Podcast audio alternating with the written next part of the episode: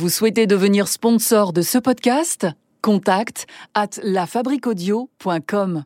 La Fabrique Audio présente La Petite Histoire. www.lafabriquaudio.com. Aujourd'hui, je vous raconte la petite histoire de Marita Lorenz, cette espionne qui avait reçu pour mission de tuer l'homme dont elle était amoureuse, Fidel Castro. Ah ouais. hmm. Quelle histoire ça aussi. Salut tout le monde, je suis Florent Mounier, c'est Sébastien Girard qui réalise ce podcast de la petite histoire, un podcast produit par la Fabrique Audio. Si vous aimez ce podcast, n'hésitez pas à nous le dire d'abord et puis euh, à le soutenir également, hein, c'est important. Vous pouvez aller euh, donner une note et un commentaire à la petite histoire sur iTunes, Apple Podcast et sur Spotify. Aujourd'hui, je vous parle donc de Marita Lorenz. Son nom complet c'est Ilona Marita Lorenz. Elle est née en Allemagne il n'y a pas si longtemps. C'était le, le 18 août 1939. Et d'ailleurs, elle est également morte il n'y a pas si longtemps, toujours en Allemagne. C'était le 31 août 2019. Cette euh, germano-américaine qui a donc vécu plus de 80 ans et à la fin de sa vie, elle pouvait en raconter des choses. Marita Lorenz, c'est la fille d'un commandant, un commandant de sous-marin, entre autres. Il est allemand, ce commandant. Et sa mère, c'est une actrice, une actrice américaine. Sa mère a une petite particularité puisque, en plus d'être actrice, elle est espionne. Elle a notamment été dans le contre-espionnage américain pendant la Seconde Guerre mondiale. Allez, on fait un petit saut dans le temps et de 1939, on passe à l'année 1959. Marita Lorenz a quasiment 20 ans. Elle est fière, fière de son papa, fière euh, d'être avec son, son père euh, qui, euh, à ce moment-là, est devenu commandant de paquebot de tourisme. Alors son père, il l'a une fois de plus embarqué avec lui dans l'une de ses croisières. Elle se trouve donc à bord du paquebot qui a pour nom Berlin. Et cette fois-ci, le paquebot Berlin fait une croisière dans la mer des Caraïbes. À son bord, beaucoup de touristes donc, des touristes qui ont prévu d'aller découvrir Cuba. Le capitaine Lorenz fait donc euh, accoster le bateau Berlin à Cuba, dans le port de la Havane. Allez, tout le monde descend, on en profite. Bah oui, c'est pas tous les jours hein, qu'on découvre une île aux mille couleurs et aux mille saveurs. C'est pas tous les jours qu'on découvre ce bel accent cubain. Et Marita, elle le sait bien. Elle est tellement heureuse, Marita, euh, heureuse d'explorer cette terre qu'elle ne connaît pas encore. Cuba qui lui semble différent de, de ce qu'elle connaît déjà. Alors elle déambule sur le, port, elle s'aventure un petit peu dans les, rues de la Havane, elle hume les parfums de cette ville et, elle en profite même pour écouter quelques musiciens qui passent par là. Et puis retour au Berlin pour une nuit bercée de doux rêves de voyage. Le lendemain, Marita se lève et direction le pont du bateau, le pont du Berlin, pour observer une nouvelle fois ce port de la Havane et respirer le bon air de Cuba. Alors qu'elle est en train d'observer ce monde nouveau pour elle, elle voit s'approcher du bateau des petites vedettes, des vedettes qui ont l'air bondées, bondées de types, des barbus, des barbus qui sont armés, qui sont tous en uniforme de couleur kaki. Et parmi tous ces types, il y en a un qu'elle remarque plus que les autres. C'est le plus grand. Et ce gars-là, il fume un gros cigare. Et on dirait que c'est lui, hein, le chef de l'équipe. L'équipe qui s'approche de plus en plus du Berlin. Et lorsqu'ils arrivent au niveau du, du Berlin, du paquebot, Marita, euh, qui est toujours sur le pont, les interpelle en leur demandant ce qu'ils veulent. Et c'est le grand qui va répondre. C'est lui le chef. Il répond qu'ils veulent juste monter sur le bateau pour regarder. Marita, qui est la fille du capitaine, répond euh, comme si euh, c'était elle-même le capitaine. Et elle dit à ce grand barbu, OK, tu peux monter. Alors ce grand barbu, vêtu donc en habit kaki, qui fume le cigare, vous l'aurez compris, c'est Fidel Castro. Et Marita l'a bien compris également, parce que son père, il lui avait dit qu'elle aurait peut-être l'occasion de, de le croiser à Cuba.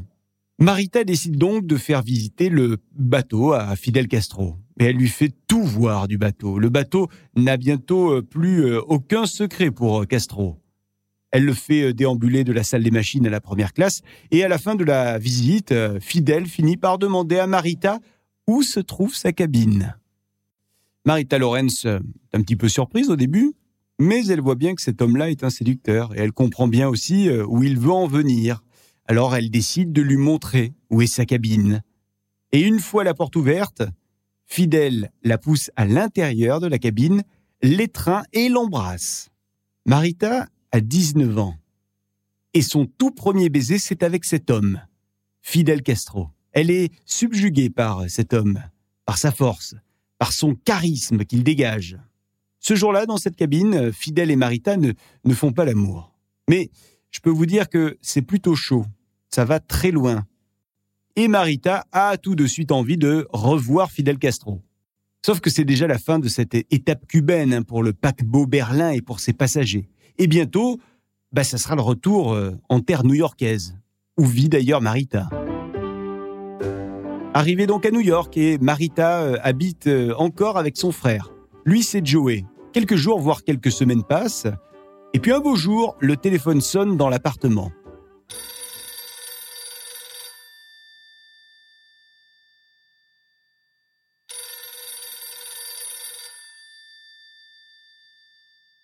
C'est Marita qui répond.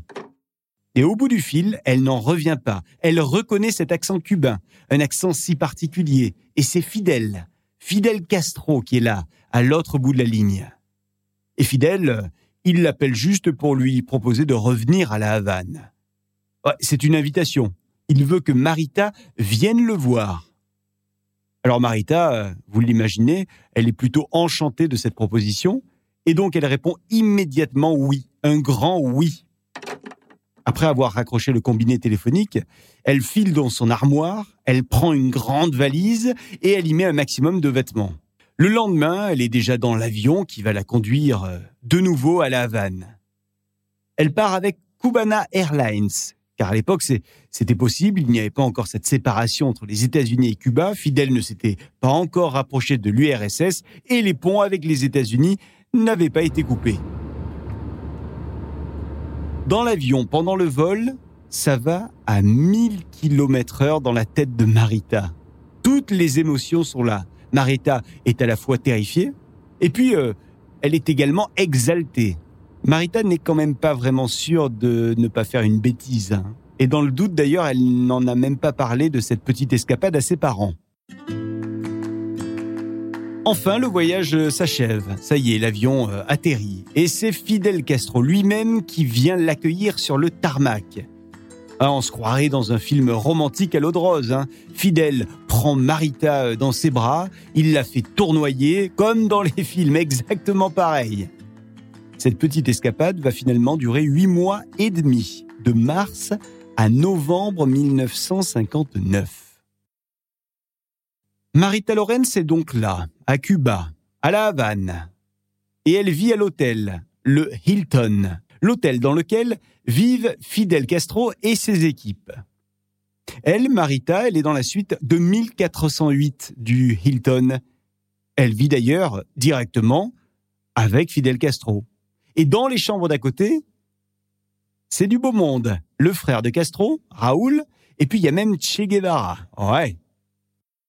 Je vous disais tout à l'heure que cette histoire ressemblait à une idylle de film romantique. Enfin, en tout cas au début. Alors, on a tous envie de savoir comment ça se passe entre Marita Lorenz et Fidel Castro au pieu. Eh bien, c'est une question à laquelle elle a répondu à des journalistes plusieurs fois. Et de ce côté-là, eh bien, désolé, mais c'est plutôt décevant selon Marita. Marita qui dit de Fidel qu'il n'est pas un très bon amant. Je cite, Fidel était plus intéressé par les caresses que par l'acte sexuel lui-même. Il était un narcissique. Il adorait se regarder dans la glace en se caressant la barbe. Il manquait de confiance en lui, ou plutôt il avait besoin d'être rassuré, cajolé, comme un petit garçon. C'est marrant parce que c'est pas comme ça tout à fait qu'on imaginait Fidel Castro. Pour Marita, tout ça n'est pas très grave. Hein. Pas grave si ce chef de meute n'est pas très doué au lit. Parce que Marita, elle se sent bien avec Fidel Castro. À côté de lui, euh, elle a l'impression d'être une reine. Et d'ailleurs, euh, Fidel lui répète souvent qu'elle est la First Lady de Cuba. Ouais, la classe. Dans le quotidien, Fidel est très drôle. Et euh, ce qu'il aime par-dessus tout, Fidel, et qui fait d'ailleurs marrer Marita, c'est de se moquer des touristes. Ils font ça tous les deux, régulièrement. Ils se mettent à leur fenêtre du 24e étage du Hilton et puis ils observent les touristes qui passent. Et ils se moquent. Ils se moquent des chapeaux, des robes, des chaussures, des pantalons, bref, ils se moquent de tous ces touristes qui foulent pour la première fois les terres cubaines. Les jours passent et la romance entre Fidel et Marita continue. Même si Fidel est attentionné, il prévient tout de suite Marita. Il ne faut surtout pas qu'elle songe à l'épouser. Non, il n'est pas homme à être épousé. D'ailleurs, il lui dit qu'il est déjà marié. Marié à son pays, Cuba. Marita ne se fait donc pas d'idée, elle se contente de profiter des bons moments avec le leader cubain. Mais elle est tout de même jalouse, et même dingue de jalousie, parce qu'elle sait que elle n'est pas la seule pour Fidel. Elle sait que le grand barbu au cigare cubain a d'autres aventures. Et ça, eh ben, ça la rend folle. Mais même s'il papillonne à droite et à gauche, Fidel lui revient toujours. Mais tout va basculer le jour où Marita se rend compte qu'elle est enceinte. Alors de son côté, il n'y a pas de doute, euh, ça ne peut être que de Fidel, et elle est super contente. Elle décide donc d'aller lui dire à Fidel Castro. Sauf que quand elle lui dit, Fidel semble complètement perdu, comme abasourdi par cette information. Puis Fidel Castro regarde Marita, il la regarde droit dans les yeux, et il lui promet que tout va bien se passer. Marita, elle, de son côté, elle est euh, totalement surexcitée. Quelques semaines passent. Nous sommes en mai 1959. Marita Lorenz est donc enceinte et elle est allée prendre un verre à l'hôtel Riviera de la Havane. Et un homme qu'elle ne connaît pas s'approche d'elle et se présente. Cet homme, il s'appelle Frank Sturgis. Il dit qu'il est américain, un américain allié de Fidel. Puis il ajoute que si Marita le souhaite, il peut la faire sortir de l'île. Marita est un peu surprise par euh, cette proposition. Elle dira plus tard qu'elle l'a déclinée immédiatement. Ce qu'elle ne semble pas savoir, à ce moment-là en tout cas, Marita, c'est que cet homme, c'est un proche de la mafia dont il défend les intérêts à Cuba.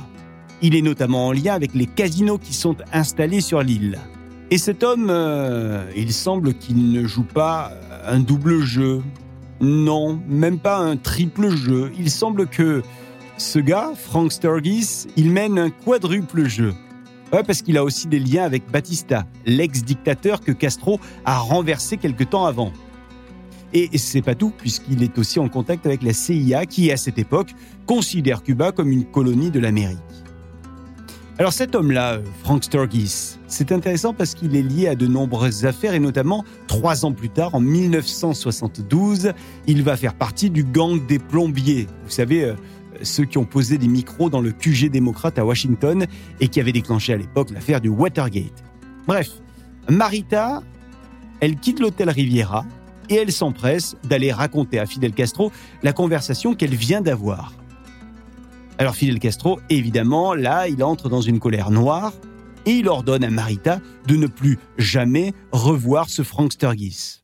Sauf que finalement, eh ben, c'est ce Frank Sturgis qui va faire découvrir l'univers du contre-espionnage et de la CIA à Marita. Car Marita, malgré l'interdiction euh, qui a été lancée par Fidel, elle continue à voir euh, Sturgis et elle finit même par lui donner les courriers que Fidel Castro jette dans la poubelle. Marita a toujours dit qu'elle ne savait pas que ces courriers avaient une importance, mais évidemment, on peut remettre en doute sa parole. Bon, toujours est-il que Sturgis, il semble satisfait de tous les courriers jetés par Fidel Castro, il les épluche et ça lui amène quelques infos intéressantes. Quelques mois passent et nous sommes en octobre 1959. Ce jour-là, Fidel Castro est absent. Absent euh, de l'hôtel Hilton, de la chambre 2408. Comme tous les jours, Marita demande à ce qu'on lui serve un petit verre de lait. Mais ce jour-là, le verre de lait euh, est empoisonné. Et Marita s'écroule. Un des proches de Fidel découvre Marita inanimée sur le sol et il l'emmène donc sans tarder aux urgences. Et puis très rapidement est ordonné le rapatriement de Marita aux États-Unis. C'est par avion qu'on l'envoie donc à New York. Marita, qui est dans un état second, ne se souvient de rien. Mais tout ce qu'elle sait, c'est qu'elle est passée d'un verre de lait à Cuba à une chambre de l'hôpital Roosevelt à Manhattan, New York. Trou noir absolu entre ces deux moments. Et Marita a toujours dit qu'elle n'avait jamais su par qui elle avait été empoisonnée, ni pourquoi on l'avait empoisonnée. Alors nous, on a peut-être une petite idée. Mais bon. Et son bébé dans tout ça, tiens Bah oui, celui qu'elle est censée avoir euh, d'ici quelques jours avec Fidel Castro. Il reste que quelques semaines avant d'avoir ce bébé. Marita est, est quasi à terme. Eh bien, quand elle se réveille, son bébé n'est plus dans son ventre. Il lui a été dérobé. Cet enfant est en fait né quand elle, Marita, était dans le coma à Cuba. Et cet enfant, eh bien, c'est un garçon. Un garçon qui grandit finalement à Cuba et qui se prénomme Andrés. Andrés Vasquez. Pendant sa convalescence à New York, Marita reçoit un jour la visite du FBI. Des types qui viennent au chevet de Marita lui raconter des histoires horribles sur Fidel Castro. Ces gars-là, du FBI, ne viennent pas la voir qu'une fois, non. Ils vont venir très régulièrement, hein, lui rendre des petites visites. Et c'est d'ailleurs la maman de Marita qui leur ouvre la porte. Marita qui commence à se sentir en sécurité avec eux. Et petit à petit, il gagne sa confiance. Et d'ailleurs, la mère de Marita, qui est donc là et qui veille sur sa fille, semble rassurée par la présence de ces hommes. Et je vous l'ai dit, maman Marita, c'est une actrice, mais c'est aussi une espionne, puisque pendant la Seconde Guerre mondiale, elle avait euh, commencé à collaborer avec le contre-espionnage américain. Et d'ailleurs, elle n'a jamais décroché, puisque jusqu'à la fin de sa vie, elle a rendu des services au FBI. Eh bien, la maman de Marita déteste par-dessus tout Fidel Castro, qu'elle accuse euh, d'avoir violé sa fille. Cette fille qui paraît aujourd'hui totalement démolie d'ailleurs. Alors, elle lui met une tête comme ça, avec Fidel, en lui disant que c'est une très mauvaise personne, qu'il mériterait d'être puni et qu'il faut en débarrasser le peuple cubain. Et plus les jours passent, plus Marita commence à ressentir une forme de haine à l'égard du Cubain si bien qu'elle finit par rejoindre les rangs euh, anticastristes. Et c'est là que Marita euh, retrouve celui qui avait proposé de la faire sortir de Cuba, souvenez-vous, c'est Frank Sturgis. Lui aussi, il fait partie euh, de ces rangs anticastristes. Il y joue d'ailleurs un grand rôle. C'est lui qui, quelques mois plus tard, va convaincre Marita d'aller assassiner Fidel Castro. Nous sommes au début de l'année 1961. Marita a donc reçu l'ordre de tuer Fidel Castro. Elle est toute seule. Elle est envoyée dans un avion et elle prend la direction de l'hôtel à Cuba, à La Havane. Souvenez-vous, cet hôtel Hilton où elle résidait à l'époque avec Fidel Castro. Ouais, parce qu'elle sait que Fidel Castro, il réside toujours dans cet hôtel dans la suite dans laquelle elle-même vivait avec lui deux ans auparavant. Et ça tombe bien parce qu'elle a toujours la clé de la suite de 1408, cette même suite où ils ont fait l'amour tant de fois et où elle est tombée enceinte. Marita arrive donc devant l'hôtel Hilton. Elle entre très rapidement dans le hall de l'hôtel pour ne pas être reconnue, puis elle grimpe sans hésiter à l'étage où se trouve la suite de 1408 et elle reconnaît tout. Rien n'a bougé, rien n'a changé, tout est comme avant. Elle arrive enfin devant la porte de la suite 2408, elle prend une grande inspiration, puis elle ouvre la porte avec sa clé. Et ça marche. Les serrures n'ont pas été changées. Quand elle ouvre la porte, elle découvre un appartement vide. Mais elle décide d'être patiente. Elle décide d'attendre Fidel Castro. Il finira bien par débarquer, c'est sûr. Et en effet, il ne lui faut que quelques instants à Fidel Castro pour arriver à son tour dans la suite et y découvrir Marita Lorenz. Et en la voyant, Fidel n'est pas vraiment surpris. Il avait sans doute eu des infos sur l'arrivée de Marita Lorenz dans sa suite. Et il le prend à la rigolade et il lui lance ⁇ Oh, ma petite Allemande !⁇ mais elle l'arrête tout de suite dans son élan et elle le regarde droit dans les yeux en lui disant que si elle est là, c'est pour le tuer. Fidèle, qui euh, semble donc déjà au courant de la volonté de Marita, sort de sa poche son propre pistolet. Il le donne à Marita, qui l'empoigne avec ses deux mains.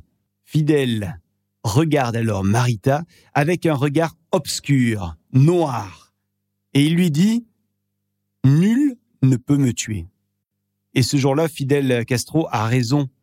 Marita ne peut pas le tuer. Elle n'en aura pas le cran, elle n'en aura pas le courage, et, peut-être même est-elle encore amoureuse de Fidel Castro.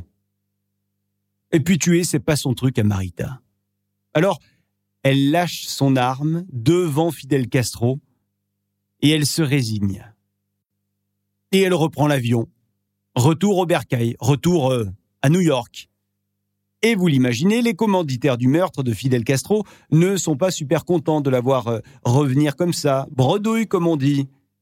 Quand ils apprennent que Castro est toujours vivant, ils sont furieux. Ouais, mais c'est comme ça. Et plus tard, d'ailleurs, ces mêmes anticastristes euh, ont dit à Marita que si elle avait réussi son coup, comme c'était prévu, eh bien, il n'aurait pas eu à lancer l'opération de la baie des cochons, cette tentative d'invasion de Cuba qui a tourné au fiasco en avril 1961. Alors, il y a eu une engueulade, effectivement, à ce moment-là, avec le milieu anticastriste et euh, Marita, Marita Lorenz, qui est tout de même restée espionne. Les années passent et Marita euh, est donc espionne. Et puis, euh, Marita, c'est aussi cette maman qui n'est pas au contact de son fils. Elle est terriblement triste de ne toujours pas connaître le fils qu'elle a eu avec Fidel Castro. Aucune nouvelle. Elle ne sait pas ce qu'il est devenu, cet enfant. Et pour rencontrer cet enfant perdu, eh bien Marita va finir par retourner à Cuba. Nous sommes en 1981. Et Marita a la ferme intention de revoir Fidel et de revoir son enfant, celui qu'on lui a enlevé dès sa naissance. C'est reparti pour un tour, direction Cuba, direction La Havane, et ce jour-là, Fidel euh, accepte de la recevoir. Elle se fait annoncer mais euh, finalement, Fidel euh, n'a pas l'air super content de la voir. Il y a une certaine tension d'ailleurs entre Marita et Fidel. Marita qui le supplie de lui présenter son enfant. Et contre toute attente, Fidel ouvre une porte. Et derrière cette porte, c'est Andrés, l'enfant, qui apparaît. Et il ressemble comme deux gouttes d'eau d'ailleurs à Fidel. Hein. On ne peut pas se tromper, ses mains, son visage, tout chez lui semble identique à son père. Marita se précipite sur euh, Andrés. Elle lui donne même des cadeaux qu'elle avait prévus euh, et donc ramenés au cas où. Et puis euh, s'ensuit une discussion. Andrés et Marita prennent quelques instants pour refaire un petit peu le monde et, se mettre à jour. Andrés lui dit qu'il est étudiant en médecine. Marita, évidemment, elle boit ses paroles, elle pleure beaucoup. Elle ne peut pas s'arrêter de pleurer en regardant ce fils qu'elle rencontre pour la première fois. Ça sera d'ailleurs malheureusement sa dernière rencontre, mais ça, elle ne le sait pas encore. Après ce court euh, instant à Cuba, Marita va essayer d'entretenir un lien par courrier avec son fils jusqu'à ce jour où elle reçoit une enveloppe, enveloppe qui provient bel et bien de l'adresse de son fils, mais quand elle ouvre l'enveloppe, rien, l'enveloppe est absolument vide. Alors toute la vie de Marita, euh, Lorenz a été mêlée directement ou indirectement au service du contre-espionnage. Des amis mafieux, euh, des détectives privés, des membres de la CIA, du FBI. Visiblement, Marita a toujours aimé les hommes de pouvoir puisque, en plus de sa liaison avec Fidel Castro, Marita a aussi entretenu une relation avec le président vénézuélien Marcos Pérez Jiménez. Et d'ailleurs, ils ont une fille ensemble, Monica. Et puis, elle a eu un autre fils, Marc. Un fils qui a dirigé un musée en Allemagne. Devinez sur quoi? Un musée consacré au contre-espionnage. Marita a fini sa vie très pauvre. Elle habitait euh, dans un demi-sous-sol à la fin de sa vie, une espèce de trois rats dans le Queens, avec son chat, son chien, sa tortue, et puis également un, un poisson. C'est le 31 août 2019 que finalement Ilona Marita Lorenz est décédée en Allemagne. Voilà pour euh, cette euh, petite histoire euh, sur cette espionne, Marita Lorenz, qui aimait ce leader cubain, Fidel Castro, au point de vouloir le tuer. Vous souhaitez aller plus loin dans cette petite histoire qui a rencontré la grande? Eh bien, retrouvez les mémoires de Marita Lorenz aux éditions First avec cet ouvrage intitulé J'étais l'espionne qui aimait Castro. Cette petite histoire a été euh, réalisée, mixée par Sébastien Girard. J'ai eu l'occasion de l'écrire et de la narrer. Merci à vous de l'avoir écouté. Si cet euh, épisode vous a plu, la seule chose qu'on vous demande, c'est de liker, de partager, de commenter sur les réseaux sociaux et sur les plateformes de podcast. Et abonnez-vous également hein, pour être au courant de chaque sortie d'épisode de la petite histoire. Nous, on se retrouve euh, dans 15 jours avec une petite histoire du paranormal. La petite histoire. La petite histoire. www.lafabriquaudio.com Vous souhaitez devenir sponsor de ce podcast? Contact at lafabriquaudio.com Avant de se quitter, si euh, vous êtes un lieu culturel, une asso, une entreprise, sachez que la Fabrique Audio crée des contenus pour vous et avec vous. Donc si vous avez envie d'en savoir plus pour imaginer euh, ensemble un podcast à votre image, contact@lafabriquaudio.com.